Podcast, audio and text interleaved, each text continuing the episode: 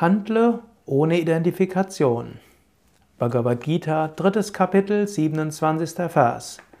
Krishna, der Lehrer, spricht zu Arjuna, den Schüler. Alle Handlungen sind in allen Fällen nur aus den Eigenschaften der Natur geschmiedet. Der Mensch, dessen Geist von Ich-Bewusstsein getrübt ist, denkt, ich bin der Handelnde. Das Selbst ist unsterblich, das Selbst ist ewig, das Selbst ist unveränderlich. Die Seele, das Bewusstsein, macht gar nichts.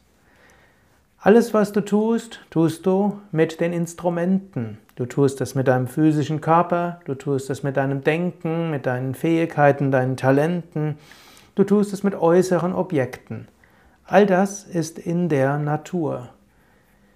In Wahrheit tust du nichts. Gunas handeln unter den Gunas, also die Eigenschaften handeln in den Eigenschaften. Du kannst dich lösen von Identifikation und Verhaftung.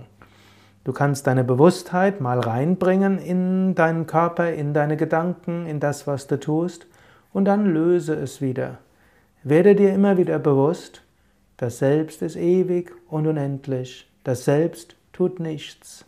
Letztlich alles, was getan wird, sind die Gunas in, unter den Gunas, ist Teil der Prakriti, Teil der Natur.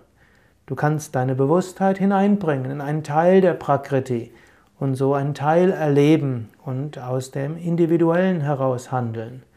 Du kannst dich dann lösen und wissen, ich bin das Bewusstsein, die Bewusstheit hinter allem Handeln, hinter dem gesamten Universum.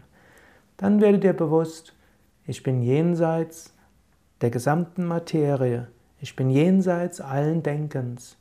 Ich bin eins mit dem Unendlichen.